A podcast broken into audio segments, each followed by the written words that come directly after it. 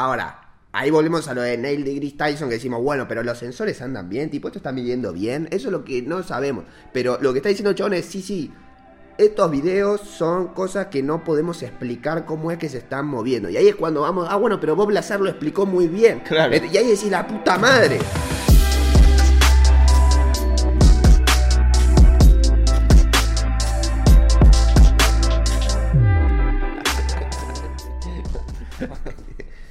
Hola a todos y todas, bienvenidos y bienvenidas a este momento del pasado. Mi nombre es Franco Yo soy Pedro. y esto es de Flashback Experience. Un nuevo episodio. Sí. La Tierra sigue girando, el Sol sigue saliendo y este show sigue ocurriendo. Así es como va a ser. Como era predecible que pase.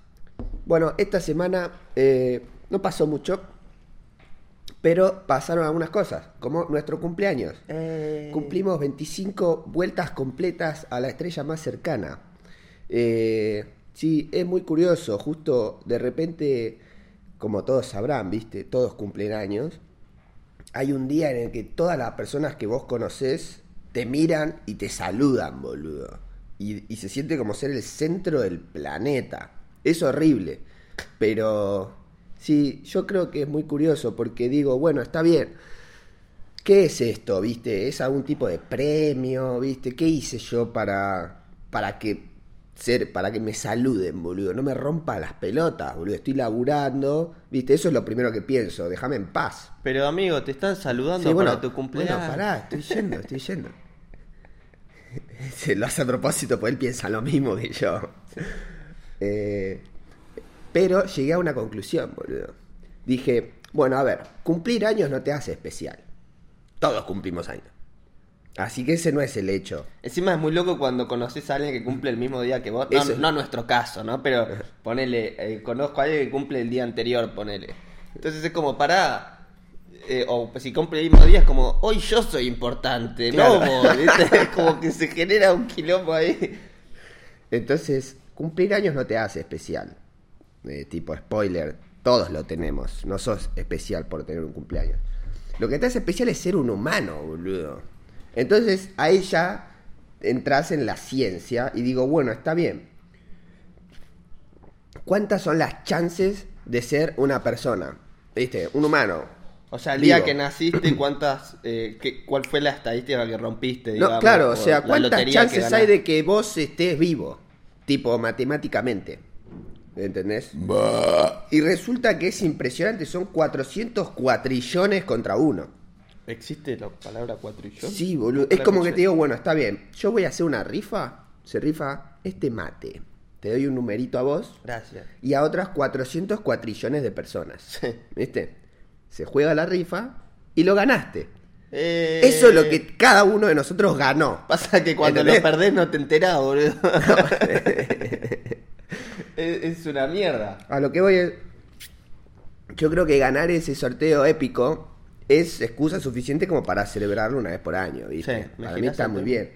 Eh, por eso considero que está bueno. O sea, en realidad hay que estar contento todos los días, pero una vez por año celebrar con todas las personas que conoces no está mal para mí. Es Qué un- loco, porque, eh, tipo, estamos en el planeta que es como si fuese una nave espacial descapotable que gira alrededor de una estrella en- en- encendida en fuego. Ajá. Y somos todos los que ganamos esa lotería, ¿entendés? Sí. Es como que estamos todos juntos. Es como un club privado.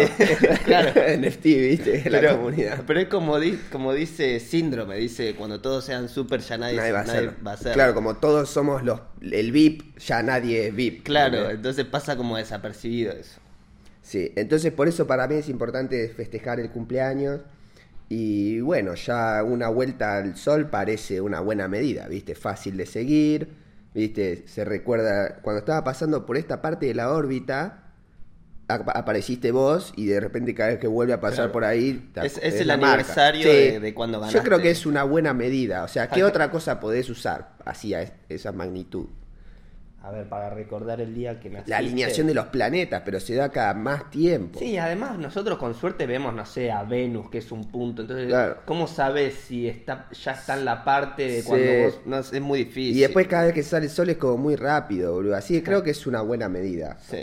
Y bueno, eso era todo lo que yo tenía para hablar hoy. Así que a partir de ahora le dejo la palabra a Pedrito que hizo un exclusivo, un laburo épico. Nah, bueno, tampoco. bueno, un poquito de investigación manija alienígena y va a explicar un poco. Sí, igual lo de la alienígena lo tengo para después. Primero un topic más importante. Ah, bueno, yo estoy spoileando todo, pero hoy tenemos un episodio muy especial de parte de Pedrito, así que todo tuyo, amigo. Gracias.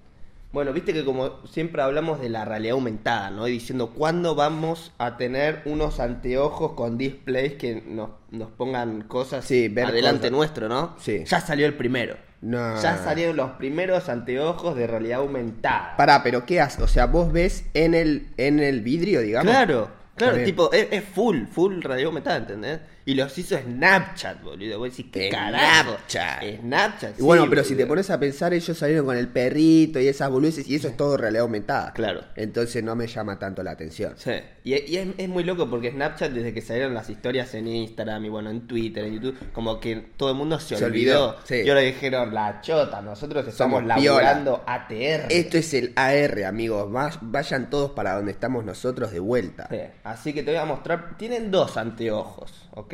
El primero es el, el primero que van a ver es el zarpado que les acabo de mencionar, se llama Spectacles. Si ponen spectacles.com les aparece la primera foto, la última Parece lo del, lo del cine de 3D.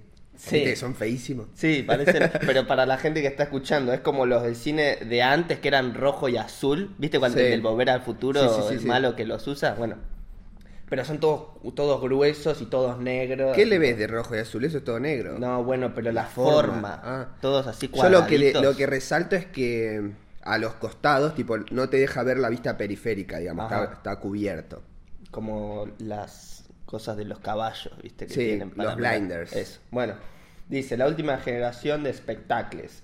Crea el mundo que quieres ver con los espectacles. Sí. Las primeras gafas que permiten que la realidad aumentada cobre vida, redefiniendo nuestra forma de, de interactuar con ella y superponiendo la tecnología al mundo que nos rodea. Mostrámelo, mostrámelo, quiero... Pero ahora, para eso tiene que tener algún sensor de Tiene, proximidad. sí, ¿cómo? tiene sensor de proximidad, todo. Está bien, está bien. Ahora, ahora voy a scrollear, vas a ver un par de ejemplos y después te voy a mostrar otros anteojos distintos, porque Dale. esto no lo podés comprar todavía. Dale. ¿Ok? Entonces es como que te ponen la zanahoria y dices voy a comprar esto. Parece que otros. tiene auriculares eh, por transmisión de hueso atrás. Por lo gruesos que son, puedes Sí. tener la batería o cosas ah, así. está bien, está bien. Bueno, acá hay unos ejemplos. Pum, realidad aumentada. Siente la magia. Pasa que es, es medio mentiroso esto, ahora vamos a ver por qué. Y estos son los que te dicen que te compres. Que simplemente tienen cámaras y es para sacar una foto, tiene un lente de cada lado, saca una foto y después la, la podés ver en 3D en los otros lentes.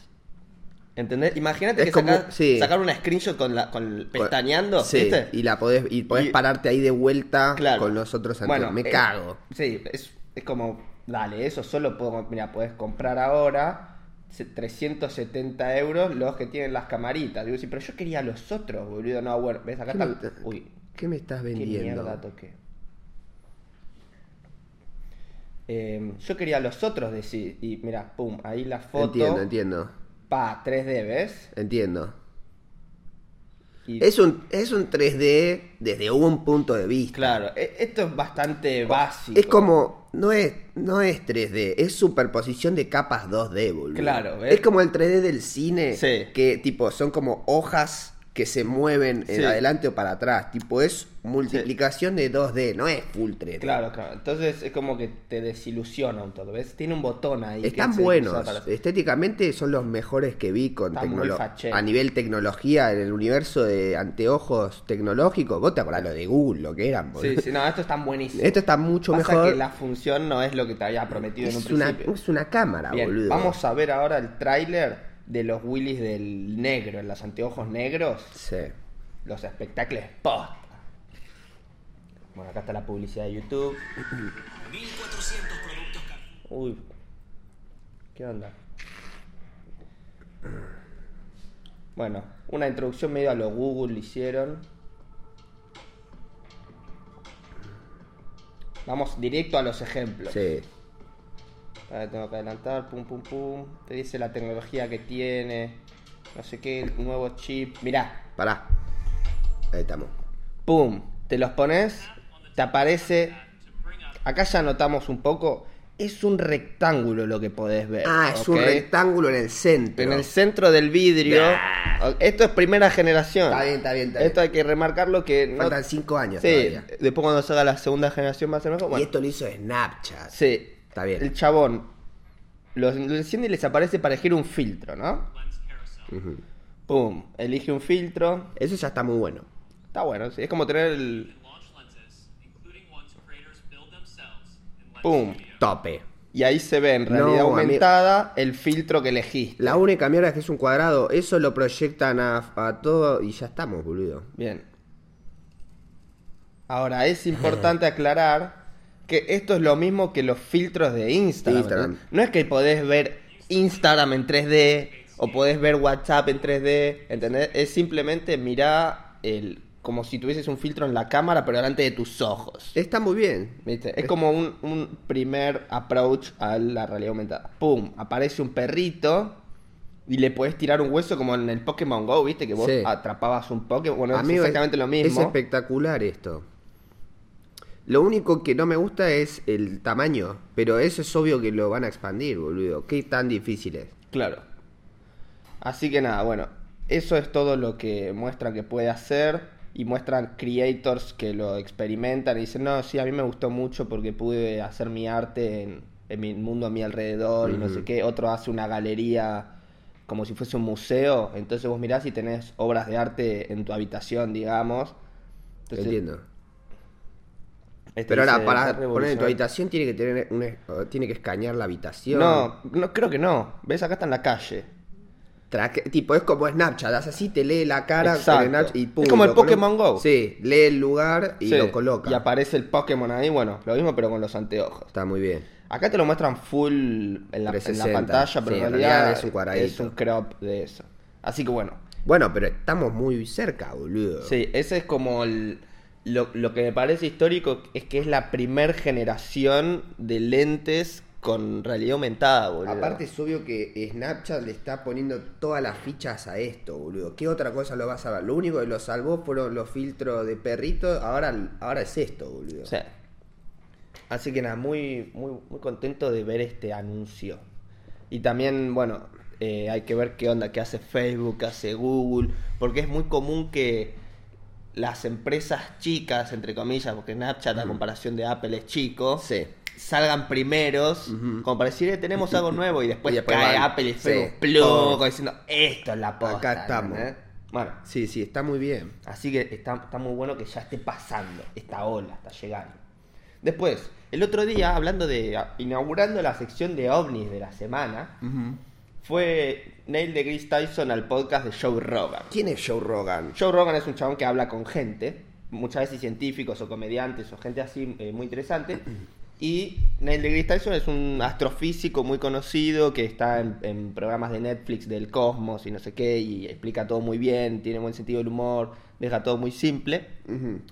Y siempre que va, Joe Rogan le dice, ¿qué onda los aliens? ¿Viste? Vos sabés más del espacio que cualquiera, contame qué onda los aliens. Y esto pasó esta semana. Sí, sí, el, el día anterior a nuestro cumpleaños.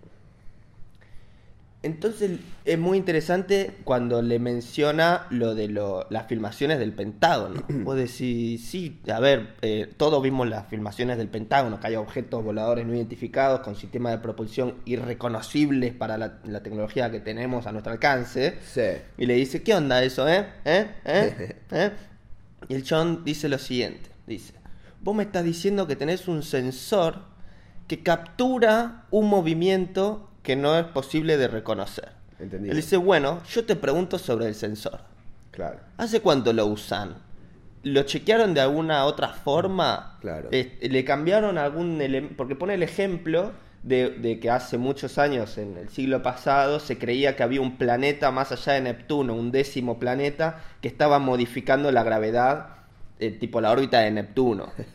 Así es como descubren otros planetas. Cuando viste, no sé, vieron, vieron, vieron un planeta que debería moverse de una forma, se mueve de otra y se debe haber un planeta atrás. Que lo y ahí es- modifica. claro, que lo, que lo están modificando. Vení Entonces más ahí- acá si estamos más en el medio. Sorry que te interrumpa, ¿eh? Pero... Pero yo estoy en el medio de mi, de mi cuadrante, amigo. Yo no, boludo. Estás retirado a la derecha. ¿Ves la- lo negro? Bueno, está bien, como digas. Dale, seguí con la órbita de los planetas. Bien, así como descubren planetas en el sistema solar, ¿no? Bueno, detectaron que Neptuno tenía una desviación, dijeron debe haber un décimo planeta atrás y estuvieron años buscando. Hasta que cayó un Willy y dijo, a ver todos los datos que dicen que Neptuno tiene una desviación y, los científicos cuando documentan todos lo- los datos que están recibiendo, tienen que anotar todo, tipo absolutamente todo, qué día era, qué, cuál era el clima, de todo. Sí. Y en uno estaba anotado que habían cambiado una pieza dentro del telescopio, habían No. limpiado algo, no sé qué. No. Y el che dijo, mmm, Mm. qué raro. Máquina andando, no tocando. Claro, entonces de todos los datos que habían recopilado todos los laboratorios, el chabón agarró este laboratorio que había hecho esa, a cambio de esa pieza, lo eliminó del promedio y automáticamente Era perfecta la órbita. La órbita era perfecta. Neptuno no tenía ninguna desviación, desapareció la suposición de otro planeta atrás.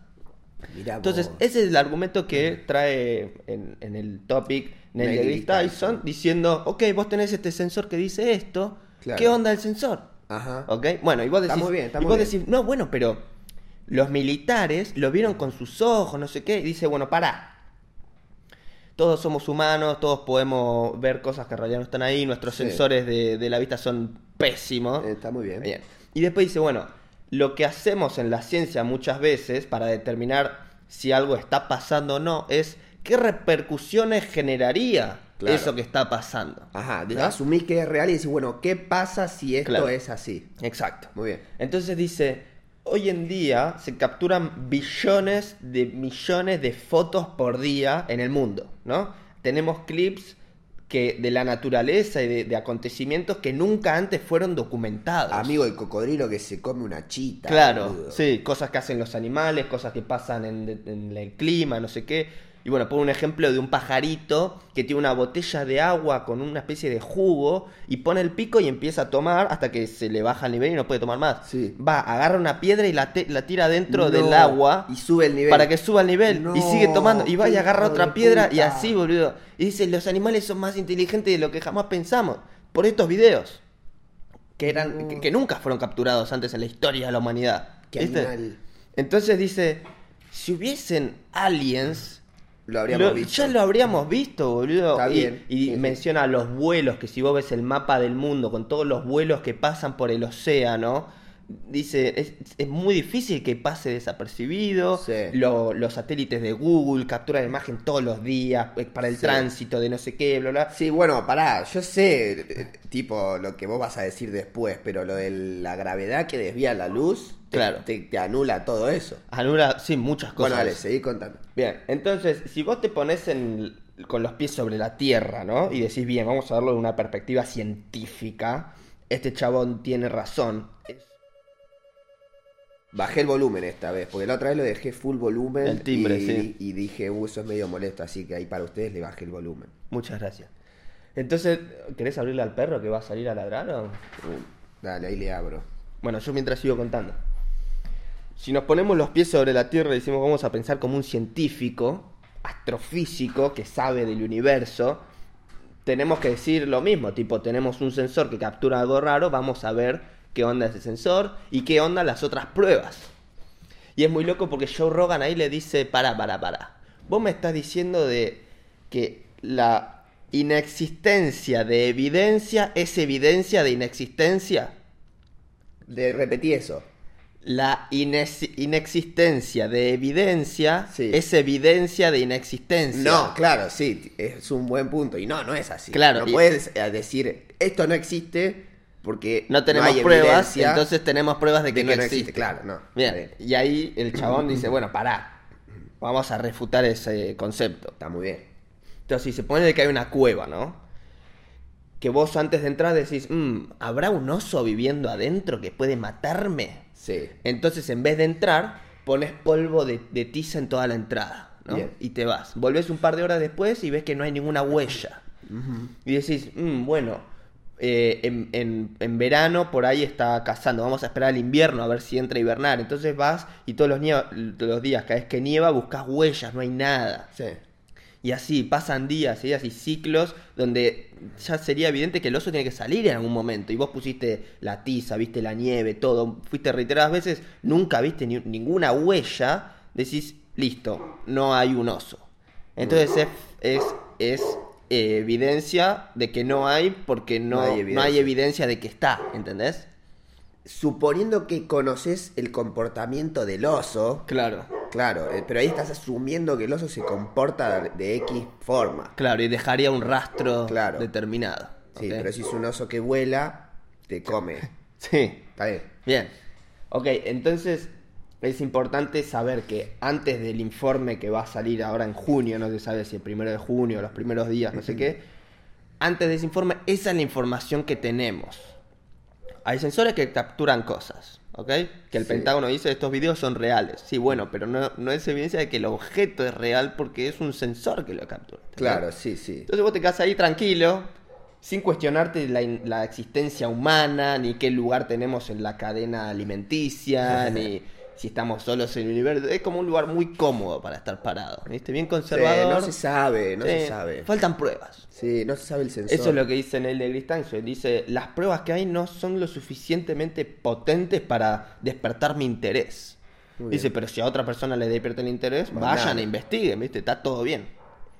Ahora, si pasamos de tener los pies sobre la tierra a salir disparados al aire en el área de las teorías conspirativas, a flashear un montón de cosas, podemos investigar el sistema de propulsión, ¿no? Ya dejando de lado la ciencia y viendo simplemente testimonios de personas. Que a nivel científico un testimonio de una persona no significa nada. Tipo, no, No. podés decir que algo pasó en base a un testimonio. Y por más que hayan siete testimonios que dicen lo Sí. mismo. No, no, podés. En la ciencia le chupa un huevo. ¿entendés?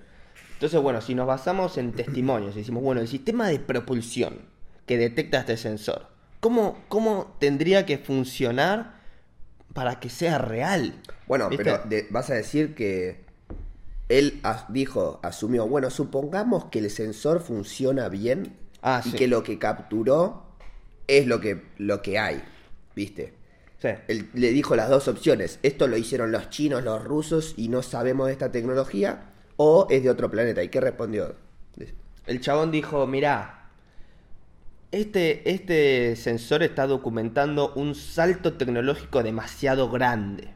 Si es que funciona bien el sensor, Sí, asumiendo que claro. el sensor funciona bien y es real ese video. El salto tecnológico del sistema de propulsión es tan grande que no parece posible que sea hecho por los humanos, porque los humanos cada salto tecnológico es como pequeños avances, ¿viste? Que los hacen por ahí los militares o no sé qué, por lo general el área militar que hace más avances tecnológicos, son pequeños avances y después eh, llegás a algo zarpado, ¿viste? Pero vos podés ver todo el proceso. Dice ahora, si estamos viendo un salto tecnológico tan grande hecho por los humanos, significa que un grupo de los mejores científicos del mundo se juntaron a un lugar de forma secreta, tuvieron esos pequeños avances y llegaron a este punto y ahora lo, re- lo- se ve en el mundo. Entonces parece un salto tecnológico muy grande. Sí. Pero, pero dice, no le parece posible que los mejores científicos del mundo vayan al área militar porque es la que menos te paga, te obligan a laburar en proyectos que no están tan buenos. Y dice, también es muy difícil que no se filtre ninguno de esos progresos que estén aislados tanto tiempo. Entonces, le parece muy difícil que un grupo de científicos humanos haya desarrollado por su cuenta Y- ese tipo y de bueno, tecnología. Explica un poco qué es ese tipo de tecnología para entender el salto, por qué no es posible. Bueno, Pásame el como nosotros vimos en el, creo que fue el podcast pasado, los sistemas de propulsión con un sensor de temperatura, todos los sistemas de propulsión que usa la humanidad hasta el día de hoy se llama en base a una reacción. Es, yo empujo algo para un costado para impulsarme para el otro. Lo usan los cohetes, los autos, todo. El cohete quema, quema una sustancia que explota para abajo y el cohete sube, ¿entendés? Se llama reacción. Sí, El auto gira las ruedas en una dirección que empuja el asfalto hacia atrás para ir hacia adelante. Exacto, ¿entendés? Bueno, cada vez que usás ese mecanismo, deja un rastro de temperatura. Eh, Por eso con las cámaras de temperatura podrías diferenciar cualquier aeronave del planeta, de cualquier país, podrías diferenciar si está impulsándose de esta forma, ¿entendés? Ajá. Porque ves el rastro de calor Sí. o del movimiento de- del aire, ¿viste? Ahora, estos videos no detectan eso. Entonces usa un sistema de propulsión distinto que no es en base a una reacción. ¿Me Bien. entendés? Bueno, y si tratás de encontrar alguien que te explique qué sistema de propulsión podría responder a todos los factores que esto documenta. Llegás a un nombre de un Willy, Sí, hay un chabón solo. una persona, que un se Willy llama solo, que se llama Bob Lazar. Bob Lazar. Sí, ¿Quién mierda es Bob Lazar? que dijo, que explicó un sistema de propulsión gravitacional en 1989. Pará, pará. vam- ahora entramos en el momento Conspiración.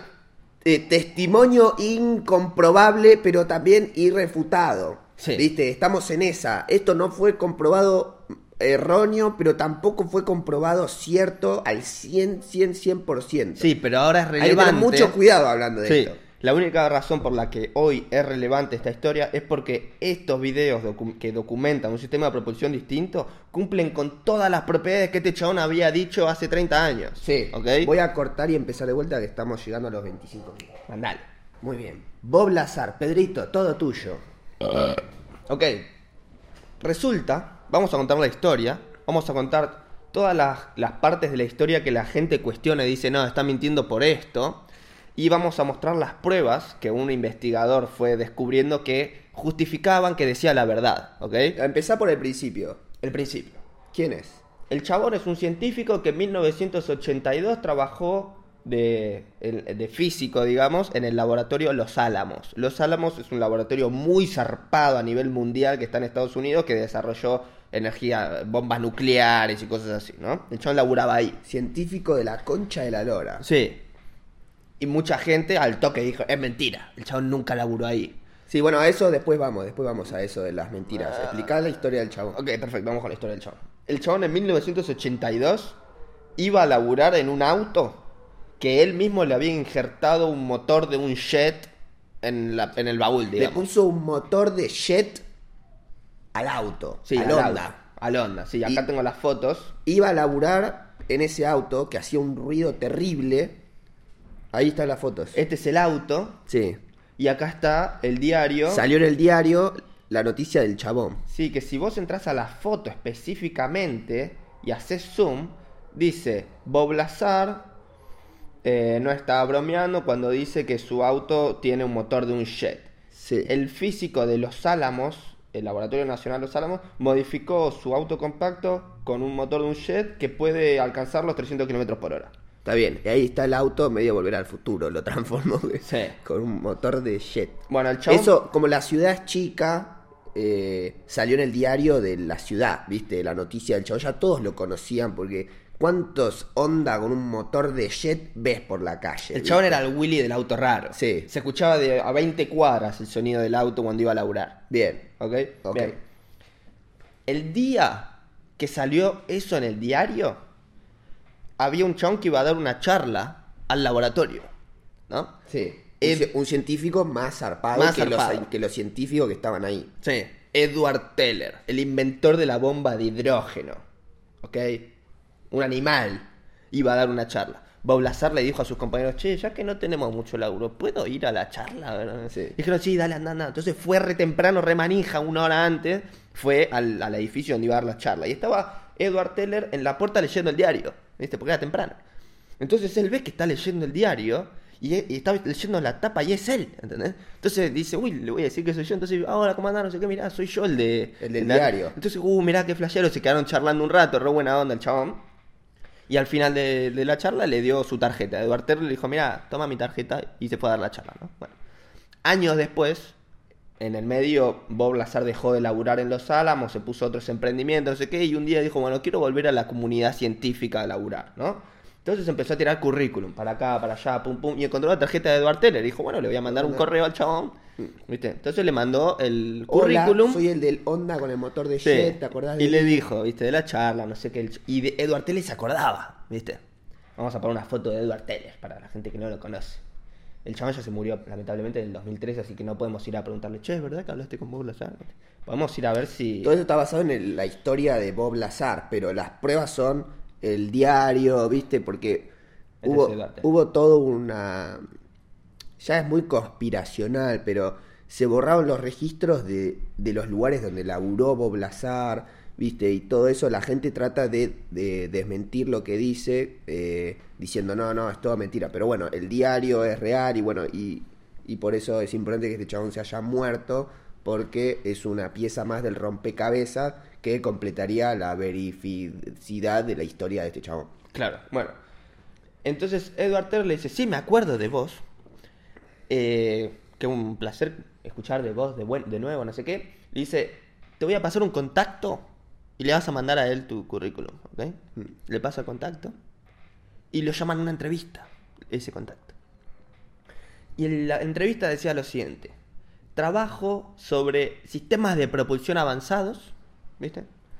En un área remota y trabajando una semana sí, una semana no, o es- esos horarios raros, ¿viste? Porque al ser en áreas remotas vos tenés que ir, quedarte 15 días, volver una semana libre, ¿viste? Ese tipo de cosas. Eso era muy común dentro de la comunidad científica, que sea área remota, era muy común porque tienen que hacer experimentos nucleares o cosas así Sí. en, en el desierto, ¿viste? Sí. Entonces, bueno, acá tenemos una foto de la sección de testeos, ¿no? En Nevada, que es un estado de Estados Unidos, era muy común que haya muchos lugares de testeos de todo tipo de experimentos de armas químicas y nucleares y todo así que no querés estar ahí salvo que seas un científico que está experimentando. Entonces, eh, ¿dónde tenía la foto? Acá, en fotos. ¡Pum! Esta es toda la sección dividida, ¿ves? Área 25, no sé qué, pum, pum. Y le dice, mira, vos vas a venir a esta que es el área 51 a laburar.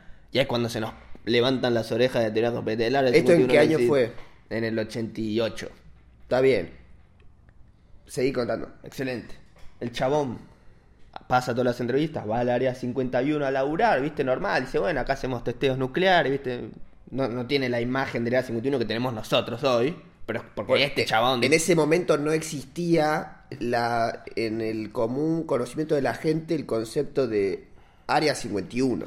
Claro. Tipo, no, no era algo que se hablaba como No. hoy. No, no tenía el branding No. extraterrestre. Era, esta foto, ¿viste? De las áreas de prueba, era otra área más. Bueno, el chon va a laburar ahí.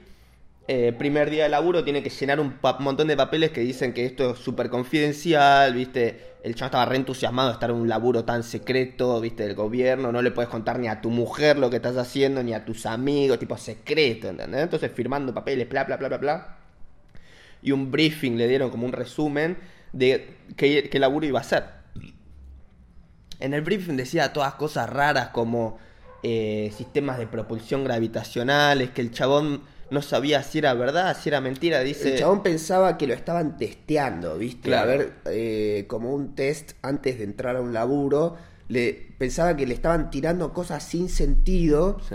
Y que era como para, bueno, sí, vas a laburar en esto. Y él no sabía si era cierto o si lo estaban poniendo a prueba de alguna forma. Claro, Pero el chabón dice que en el resumen de los laburos en los que iba a laburar, y más o menos un poco de contexto, las cosas no tenían mucho sentido. claro. Pero nunca supo si eran ciertas o no todas. Claro, y, y dice, es muy común que en estos departamentos secretos a todas las personas les cuenten la lo- el laburo que van a hacer y le metan un componente de mentira exagerado que después si se liquea, si Hmm. Claro. se filtra, Saben quién lo dijo. Claro, saben quién lo dijo en base a qué le dicen, historia contó. mirá, una pastilla azul te hace volar, y a otro le dicen, una pastilla roja te hace ser súper fuerte. Entonces después cuando escuchan, ah, ¿a quién le dijimos lo de la pastilla roja? A este boludo. Vos dijiste toda la historia, ¿entendés? Entonces le meten, es común que sea, supuestamente que se haga eso de que se caracterice a la gente con historias distintas para poder identificar Claro. después quién reveló lo que, el secreto, digamos. Entonces el chabón no sabía bien qué estaba leyendo. ¿no? Bueno, pasa todo eso ese día de firmar papeles y no sé qué. Y después la siguiente vez, en vez de ir a, la- a- el- aterriza en el área 51, pero lo mandan eh, con un bondi a, a lo de unas montañas, un par de kilómetros, a la sección S4. ¿no? Entonces el chabón se bajaba del bondi y entraba por unas puertas dobles, entraba a laburar. Hasta ahí todo normal. El chabón estaba viviendo su vida de científico normal.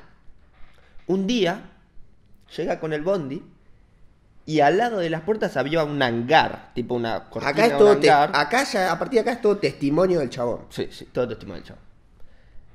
Eh, que estaba abierto el hangar, ¿viste? Estaba abierto. Entonces dicen, che, entremos por, por ahí, ¿viste? Entonces entran todos por ahí por el hangar y el chabón ve un plato volador gigante, 15 metros de diámetro.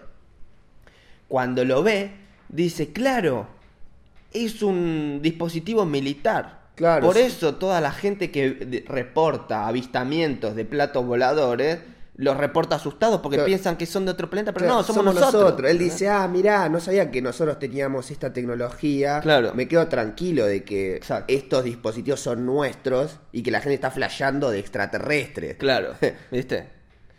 Entonces el chabón pasa por al lado porque tiene un sticker con la bandera de Estados Unidos, lo toca, dice estaba frío al tacto, y ni bien lo toca, lo cagan a pedo, le dicen brazos a costado del cuerpo y vista al frente, tenían un militar que los, los acompañaba, y no, no dejen de caminar, entonces pum, cierra el orto, sigue caminando. Cuando llega al laboratorio le presentan a su compañero, Barry. Barry es su compañero del laboratorio que estaba ya laburando hace un montón. Y dice, Barry se veía muy entusiasmado de tener por fin un compañero, se ve que hacía mucho que estaba laburando ahí. Eh, y nada, estaba muy entusiasmado explicándole todas las cosas, no sé qué, qué, qué, qué proyectos estaban trabajando. Entonces, muy entusiasmado mostrándole el laboratorio. Y llega a una pieza metálica que esto es clave. Era una semiesfera del tamaño de una pelota de básquet, pero Por la mitad. a la mitad, metálica, ¿no? Y el chon dice, mira esto, y apoya esa semiesfera sobre un plato metálico también. Y Barry le dice, dale, trata de tocarlo, como haciéndose el capo. Sí. El chabón, Bob Lazar, trata, dis, cuenta que cuando trató de tocarlo, repelía sus manos como cuando juntás dos imanes del mismo polo y se repelen y cuanto más tratás de juntarlo, más fuerza hace. Bueno, Eso con su mano. eso sintió con sus manos cuando quiso tocar esa cosa. Bueno, eso es gravedad. Sí, o, la- o antigravedad. O antigravedad. La única forma que conocemos de crear gravedad es a través de acumulación de masa. Sí, La luna tiene menos gravedad que la Tierra porque es más chiquita. claro, tiene menos masa. Entonces, la acumulación de masa es lo que crea la gravedad. El Sol es gigante, por eso tiene más gravedad que los planetas y por eso todos giramos alrededor del Sol y no alrededor de Plutón. Claro. Entonces, esto es otra cosa, porque esto es algo chiquito que repele personas, que somos un cuerpo que reacciona a la gravedad, no somos un imán gigante. Claro. Entonces, por eso esto no tiene ningún sentido. Sí, eh, y, dice el chabón, en ese momento, todo lo que había leído en el informe y, y lo de la nave, todo cobró sentido y dijo, esta tecnología no es nuestra, esto no lo hicimos nosotros, esto es imposible. Dice, podemos tener un reactor electromagnético que vos lo prendés y genera un campo electromagnético, pero no un reactor gravitacional que lo prendés y genera gravedad. Eso no existe, ¿entendés? No lo hicimos nosotros. Entonces, el chabón dice que su laburo era hacer la ingeniería inversa para poder replicar esta tecnología. Que estaba trabajando para el gobierno de los Estados Unidos, que había obtenido estos dispositivos de naves estrelladas, extraterrestres, o incluso descubrimientos arqueológicos de naves estrelladas extraterrestres, que lo habían obtenido y de forma secreta estaban tratando de, de descubrir cómo carajo funcionaba para poder replicarlo y en ese, en ese caso que lo puedan replicar iban a tener superioridad tecnológica con cualquier otra civilización de la humanidad. Porque es algo que supera completamente la tecnología humana Bueno, hasta el momento. el tema de esto es que no fue probado cierto porque cuando el chabón salió a la luz, explica cuando salió a contar, porque esto lo guardó en secreto hasta un día, explica eso. Bueno, el chabón estaba yendo a laburar, ¿no? Todos los días. Fue seis meses a laburar. Y de la nada lo empiezan a, llamar menos. Él dice que le lo llamaban por teléfono le decían, che, en 40 minutos tenés que estar en el aeropuerto de Las Vegas. Que desde el aeropuerto de Las Vegas lo llevaban a ver a 51. Entonces el chabón, pum, acomoda todo, se iba, iba a laburar. Bueno, lo empezaban a llamar cada vez menos. Entonces se asustó de que lo, lo estaban sacando del proyecto, no sabía si lo iban a. le iban a cagar la vida de alguna forma.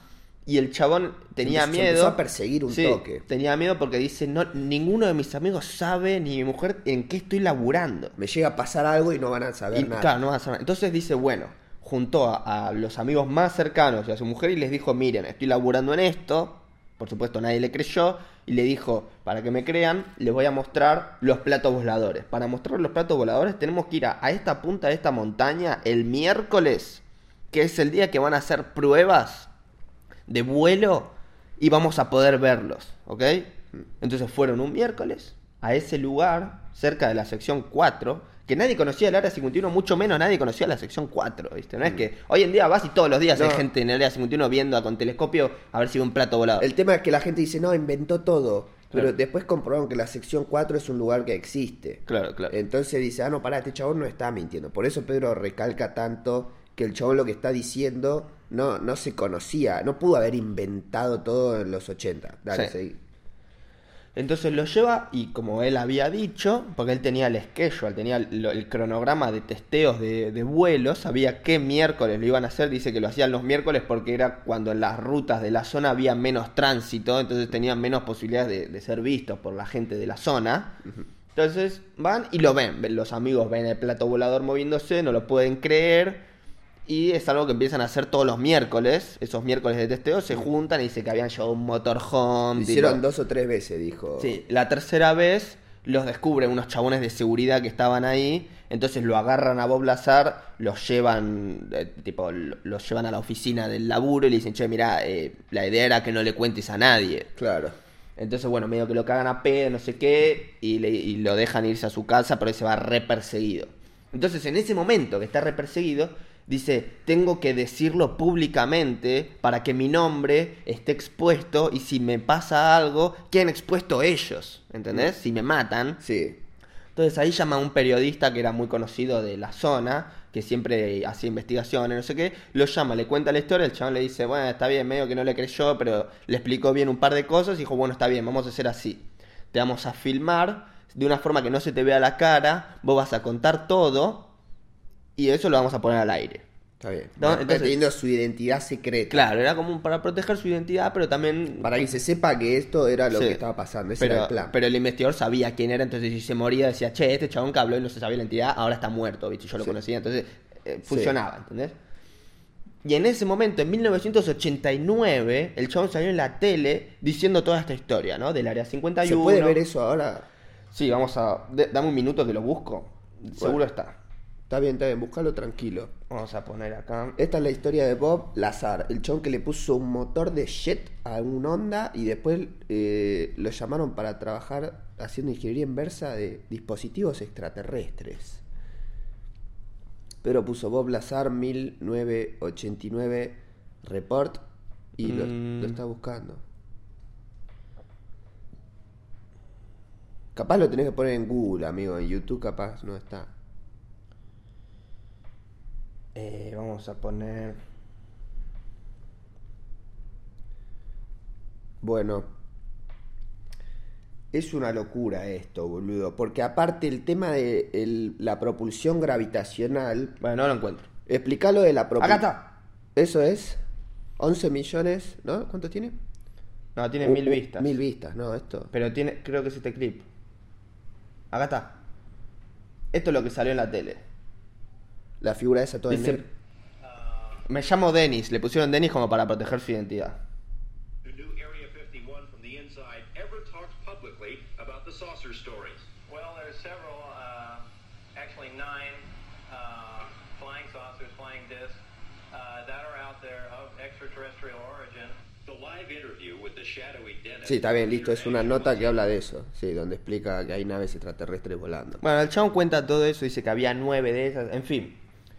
Eh, después el chabón cuando cuando lo viste cuando lo descubren que estaba con los amigos y lo, lo llaman para cagarlo a pedo, le dice, mirá, te estábamos llamando menos veces porque resulta que eh, como tenemos pinchado tu teléfono, descubrimos que tu mujer te está cagando con un instructor de vuelo. Entonces es importante que la gente que labura acá tenga una vida emocional estable. Entonces dijimos, este chabón va a tener una vida emocional bastante inestable, así que llamémoslo menos. ¿Viste? Como que empiezan a descartar gente. Descubrieron que lo cagaba la mujer y por eso lo empezaron a llamar menos. Claro. Y después, bueno, quedó comprobado que sí, que la mujer lo cagaba, no sé qué, bla, bla, bla. Bueno, ahí es cuando, si no me equivoco, claro, ahí es cuando deja de laburar, porque ya reportó esto, y, y cuando salió esto al aire, lo llamaron y dijeron, ¿tenés idea de lo que te vamos a hacer Lo ahora? amenazaron, te vamos a hacer Sí. la vida imposible, le dijeron. Y bueno, y a partir de ahí, bueno, como que todos, todos sus contactos, toda su familia tuvo quilombos de laburo, que los echaban, que a él le revisaban la casa cuando no estaba, ¿viste? Todo un- Como, como el...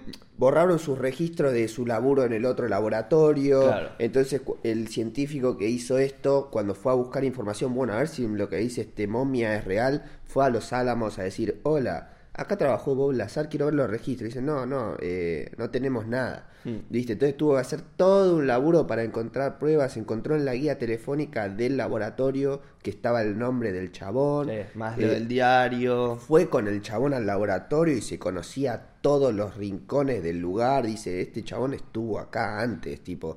Es como que todo era para tratar de comprobar que lo que decía era cierto, porque se borró registro de todo lo que hizo el chabón Hasta, antes. hasta de su partida de nacimiento, del hospital donde nació, no tenían registro. No, por eso es tan importante el diario con la foto del Honda, con el jet y qué sé yo. Claro.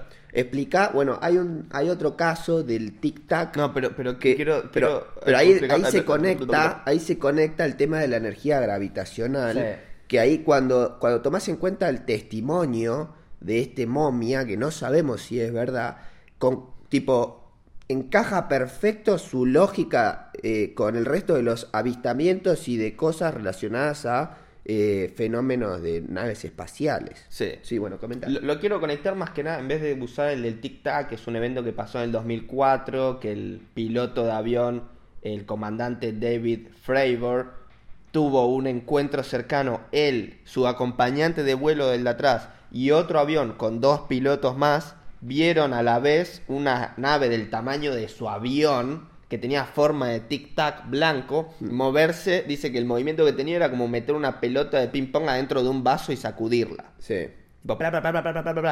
Y bueno, medio que cuando se trataron de acercar, la nave desapareció y apareció 60 millas más. Lo que decía el chabón más sorprendido era la velocidad con la que se movía y que no se veía cómo se movía y que era imposible que algo se mueva tan rápido y que haya una persona adentro sacudiéndose. El chabón no le entendía, pero Y mismo hay un clip, tipo, después de que tienen ese encuentro, También, el- sale un avión con Sí. los sensores de temperatura que ya vimos antes y Sí. lo, lo registra salir también volando muy fuerte. sí, pero también es un video igual a los otros que se ve todo pixelado en blanco y negro que decís, dale amigo, esto lo pudo inventar cualquier persona con un programa o algo y es imposible es imposible saber si esto es así o no, pero bueno, Vamos a poner el clip. Este es el del, El del el del tic-tac. tic-tac. sí. Que ahora cuando lo vean moverse hacia la izquierda. Eso supuestamente lo está traqueando, lo, lo está siguiendo eh, mientras se mueve. o bueno, por eso no mostraron cuando salió para la izquierda. Bueno. Demonios. Bueno, Bueno, en otro, en la versión completa se ve que eso está en el centro y después de a poquito se empieza a ir hasta que sale de la pantalla. Hmm. Pero lo que dicen es, eso ya se está moviendo a alta velocidad y la cámara lo está siguiendo. Y eso que pasó es que lo perdió. de lo rápido y que iba. Eso tuvo que acelerar muchísimo para poder irse del, del- del centro de la cámara, digamos. Sí. Pero bueno, lo más importante de la historia de Bob Lazar es que cuando vos ves lo que documentan los clips estos del ejército que dicen, primero, generaba luz. Segundo, no tenía un método, un método de propulsión visible. Tercero, la batería o lo que sea que lo propulsaba duraba más de una hora. Y podía ser transmedio. Podía ser transmedia. Bueno, todo eso que especifican se puede justificar con la teoría de Bob Lazar del sistema de propulsión si es, que gravitacional. si es que existe esa tecnología de propulsión gravitacional Claro. y si es que esos videos son reales, ya todo tiene sentido. Claro, Pero no entonces- se sabe, no se sabe si el video es real y no se sabe si la historia de este momia es real. Sí, entonces vam- vamos por partes. Primero, el sistema de energía, de donde toma la energía el reactor gravitacional, supuestamente lo toma de un elemento químico que tiene la placa esa que está abajo de la semiesfera, Sí. que se llama elemento 115. Sí. El chabón Bob Lazar habló del elemento 115 en 1989, cuando la, la comunidad científica, tipo de la humanidad, descubrió ese elemento en el 2003 o 2004 con un Claro. acelerador de partículas, pero son elementos que son muy inestables, porque tiene el elemento 115 que tiene 115 No- protones. nosotros no entendemos nada de química, pero No. lo que explican es que hay algunos elementos de la tabla periódica, o sea, hay elementos que no están en la tabla periódica porque son muy inestables. Entonces no fueron capaces de tenerlo de forma estable el elemento. Claro. Entonces el chabón dijo, hay un elemento que se llama elemento 115, no sé qué, que en esa, en esa tecnología lo tenían de forma estable. Claro. Ahora, la comunidad científica en no sé qué año, ¿cuándo fue? 2003, 2004 por ahí. Pudieron por primera vez tener el elemento 115 estable unos segundos. Unos Una- milisegundos, Una, me milésima de segundo. Entonces ahí dijeron, sí, este es un elemento, bla, bla, bla, que existe, pum, pum, pero es muy difícil que esté de forma estable. Entonces esa fue otra cosa que le dio validez al testimonio del chabón de 1989. Sí, que hay gente que dice, bueno, vos podés decir que ele- podés mencionar el elemento 115 porque la- los científicos van probando elementos uno por uno, ¿no? Entonces, en ese momento estaban probando el 110 o 111 y eventualmente iban a llegar al 115. Claro, vos tirás ¿entendés? un número más lejos Claro. y decís, sí, acá está pasando esto. Claro, entonces, pues- si, si vos querés ser como de los que dicen que el chabón está chamullando, podés basarte en ese, en ese concepto. Entonces, bueno, cuestión. El chabón dice que ese elemento, cuando estaba en acción, no, no desperdiciaba ningún tipo de energía en forma de calor. Hmm. Dice, todo lo que hacemos nosotros que consume energía, algo se desperdicia en calor, ya sea el celular, lo- los auriculares, ¿viste? La luz, La todo, todo emite calor. Dice, esto no, no desperdiciaba nada de calor. Y eso es algo impresionante. ¿Querés cortar el video y cambiar la Sí. batería? Ahora seguimos. Re largo este podcast, oye.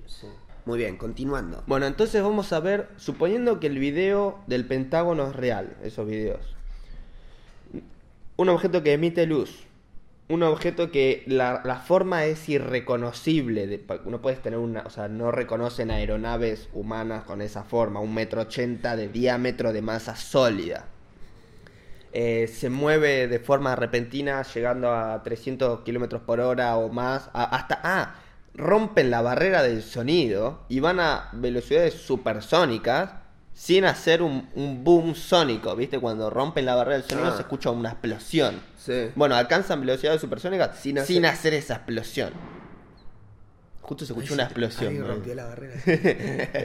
Entonces, voy a decir, pero para, para, para, para. O sea, pausa, pausa ahí. ¿Qué mierda es la explosión de la barrera del sonido y por qué eso no lo hace? Vos cuando vas a una velocidad, estás empujando el aire, Sí. ¿no? Ahora, el sonido que emitís, Va, de la, va, hacia- Va- en todas las direcciones. claro, va en todas las direcciones y va a 300 metros por segundo. Esa es la velocidad del sonido. Claro, ahora, si vos empujás el aire y vas más rápido que la velocidad del sonido que Claro. estás emitiendo, Vos emitís sonido, pero vos vas más fuerte que el sonido mismo que vos estás creando. Claro. Ahí es cuando rompes la barrera sí, del sonido. y el, el sonido queda atrás, entonces se escucha una explosión. Sí, y el sonido pum, que pum. vos emitís, vos estás más adelante que el, que el ruido que vos hiciste. Claro. Por eso no tiene sentido y por eso se llama romper la barrera del sonido. Es todo un, una métrica de Mark 1 y no sé qué, de que se usa para las aeronaves que van tan fuerte. Se mide eso como un momento en la velocidad, romper la barrera del sonido. Bueno, e- estas esferas no tienen sonic boom, no, no, no, no genera una explosión al alcanzar una velocidad super y ahora vos decís, bueno, ¿y cómo eso es posible? Bueno, si usás un reactor gravitacional de forma de propulsión, vos no estás empujando el aire. Hmm. Es- Estás simplemente desviando el aire. ¿Entendés? Claro, es como. por la gravedad. Claro, es como que.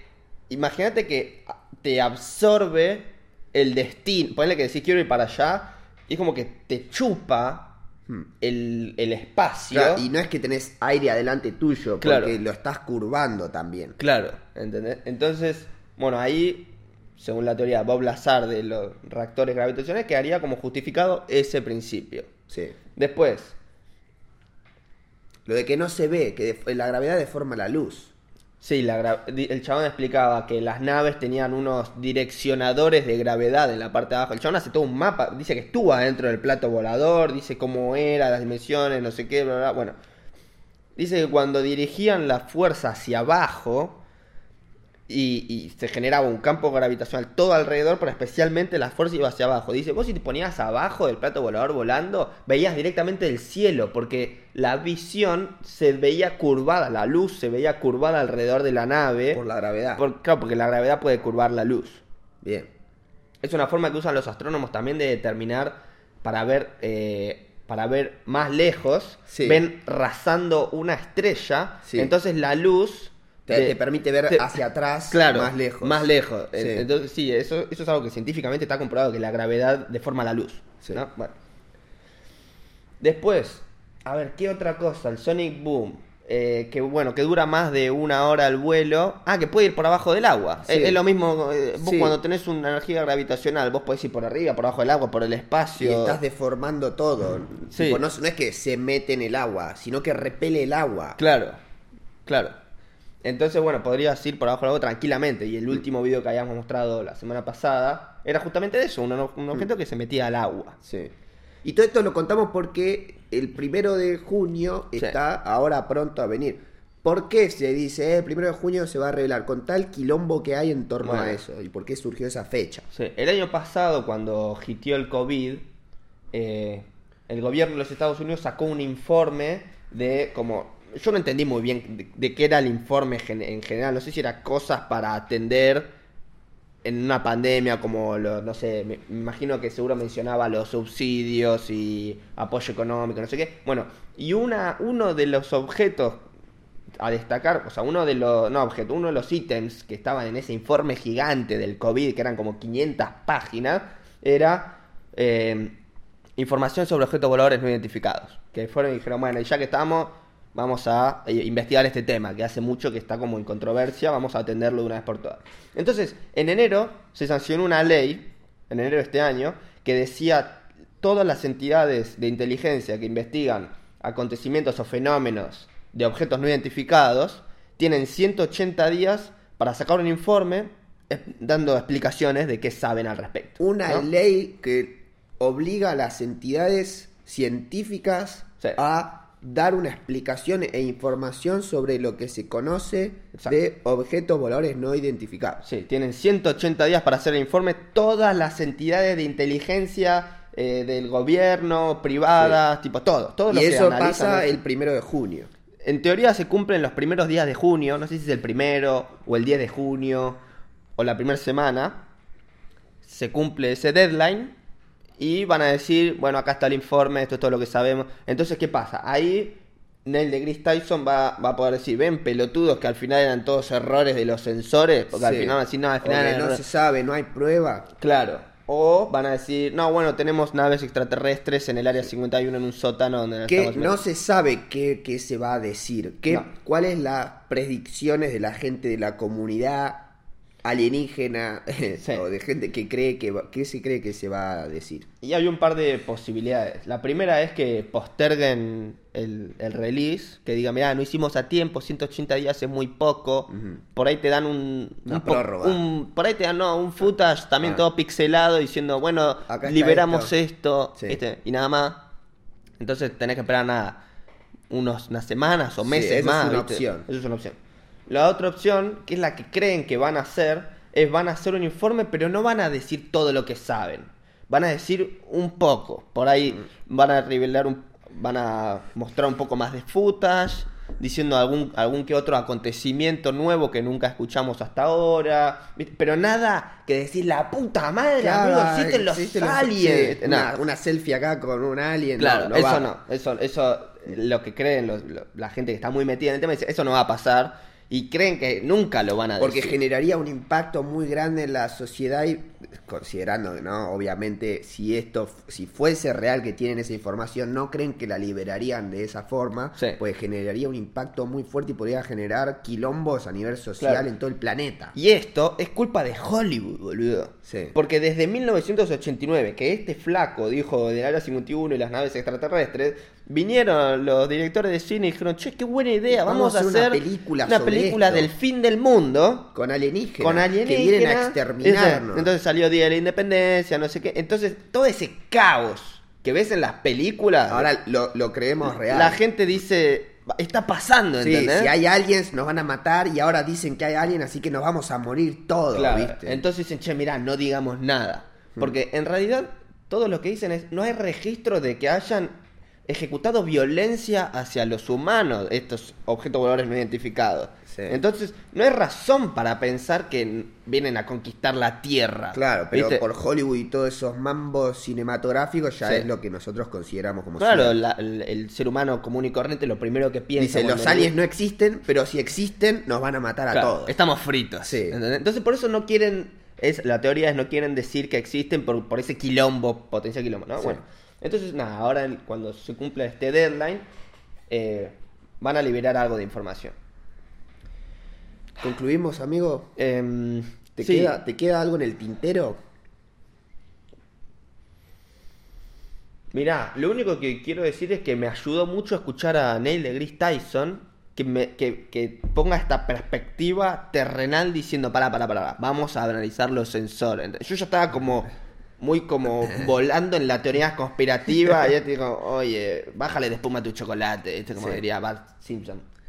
Bueno, eh, hay algo muy interesante que dijo Obama. ¿Podés buscar esa parte? ah, sí, cuando Obama Oba- estuvo en un show. Yo lo digo, vos mientras buscalo. Obama estuvo ahora, estos meses, no sé cuándo fue. ¿Qué fue? el ¿En marzo? 18 de mayo, no, Mayo, esta ahora, semana, este mes. boludo.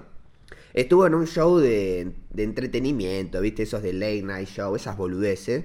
Y le preguntan sobre los aliens, ¿viste? Entonces la primera respuesta que da el chabón es, bueno, no te puedo dar información, ¿viste? ¿Qué sé yo? Pero pone No- cuando dice hablando en serio. Cuando dice hablando en serio, ahí decís, bueno, es the, you know, Obama what are y debe estar hablando en call them, you know, all the footage and everyone talking about it. It's like, what is your like? I know that doesn't doesn't necessarily mean aliens. It, it is just a UAF. But I was wondering if you have a theory about that. Well, uh, when it when it comes to aliens, uh, there's some things I just can't tell you uh, on air. But you'll tell us off air? Great. Dice, eh, cuando se habla de aliens, hay cosas que no te puedo decir al aire. Y todos se cagan Y de todos se risa. cagan de risa y el chabón dice, ah, bueno, pero no vas a decir fuera de cámara. Ah, jaja.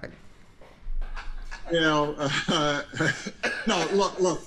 I, I- the tr- the truth is that when I came into office, I asked. Right, I, I was like, all right, you know, is there the lab somewhere where we're keeping the uh, alien specimens in spaceship? Uh, and uh, uh, my, you know, they did a little bit of research, and uh, uh, the answer was no. Uh, Él dice, la realidad, la realidad es que cuando llegué al cargo presidencial pregunté, che, ¿hay un lugar donde tienen encerrados especímenes, especímenes alienígenas y naves espaciales y los estudian? Ahí se cagaron de risa y dice, y bueno, ah, hubo gente que hizo una investigación por mí y volvió y me dijo, no, no, no hay ese lugar. So, um, but what what is true, uh, and I'm, I'm actually being serious here. is- Esto, eh, that, digo, acá dice, lo que es verdad y acá estoy diciendo realmente serio. Estoy hablando en serio. ¿Qué dice? uh, there are uh, there's footage and records of objects in the skies that we don't know exactly what they are. We can't explain uh, how they moved, their trajectory. Uh, they, they did not have um, an easily explainable pattern. And Él dice, hay videos y registro de objetos volando en el espacio, En el cielo. dice. en el, en el cielo, que no sabemos qué son y no podemos explicar de forma sencilla cómo es que se mueven. Su trayectoria, Sí, esas su cosas. movimiento. Eso es lo que dijo, eso es real. Ahora, ahí volvemos a lo de Neil deGrasse Tyson que decimos, bueno, pero los sensores andan bien, tipo, esto está midiendo bien. Eso es lo que no sabemos. Pero lo que está diciendo chabón es, sí, sí, estos videos son cosas que no podemos explicar cómo es que se están moviendo. Y ahí es cuando vamos, ah, bueno, pero Bob Lazar lo explicó muy bien. Claro. Y ahí decís, la puta madre. Sí. ¿Entendés? Pero bueno, sigamos viendo ver qué dice. And so, you know, I, th- I think that we're s- uh, people still take seriously trying to investigate and figure out what that is. Uh, but I have nothing to report to you today, Okay. um, unless like uh, that. See, here's the question: Reggie might secretly, Reggie might secretly be an alien. Bueno, y acá Bueno. habl- hablan joda. Él dice, hay gente que todavía está investigando sobre el asunto, pero no hay nada oficial que te pueda reportar hoy. Y dice, pero acá está la cosa, por ahí ese chabón que está ahí, el, que- el que habla por ahí, él es un alien y nosotros no lo sabemos, ¿viste? Y entra en un modo cómico. Sí. Pero sí, o sea, volvemos al punto de partida del principio, es lo que dice en el de que es, bueno, pará, ¿esto está bien medido? ¿Estamos midiendo correctamente o estamos flasheando cualquier cosa? Porque si esto es real y Bob Lazar dice la verdad, ya estamos, estamos en una, en una, en otra, eh, en otro paradigma como sociedad y humanidad donde cambia absolutamente nuestro concepto sobre la vida en otros planetas Y mismo el espacio. y el espacio sí El universo. es un tema muy jodido boludo Sí. Es muy loco también que después de 30 años que Bob Lazar dijo eso, el chabón sigue diciendo lo mismo y nadie pudo encontrar una prueba definitiva que diga que el chabón está mintiendo. Y hay muchas cosas que el chabón dijo de entrada, como el, el- el- la energía gravitacional, no sé qué, tú dijeron, eh, chamucho, chamucho. Que después cuando apareció lo del tic-tac, cuando aparecieron estos videos después, tipo estos videos que Hmm. vemos son después de lo que dijo el chabón. Y cuando volvemos al chabón, todo tiene sentido, Sí. boludo. El chabón, Mismo- si estuviese inventando, algo debería saltar, ¿no? ¿Ves que esto que lo dijo. Sí. Pero el chabón que hay un chabón investigando todo y lo investiga Bolsar dice, cada piedra que levanto, cada pista cumple con la historia de este Willy, boludo. Sí. Otra ¿Entendés? cosa que la comunidad científica pasó de decir que la gravedad funcionaba por medio de gravitones a decir que era una onda. Eso fue un Fue cambio. un cambio en la ciencia que dijeron, no, no, porque detectaron una onda gravitacional de no sé dónde mierda. Dijeron, che, entonces esto es una onda, es imposible que un gravitón haya llegado hasta acá, ¿entendés? Mm. O algo así. Entonces, e- eso favorece a la historia de Bob Lazar también. Mm. Que era un reactor de ondas gravitacionales Mm. el dispositivo. Bueno, en fin. Outro. Ah, el outro. Sí, amigo. Eso fue todo por este episodio. No te olvides de suscribirte, sobre todo antes del primero de junio, y darle like para seguir enterándote de la actualidad del pasado relevante en el futuro.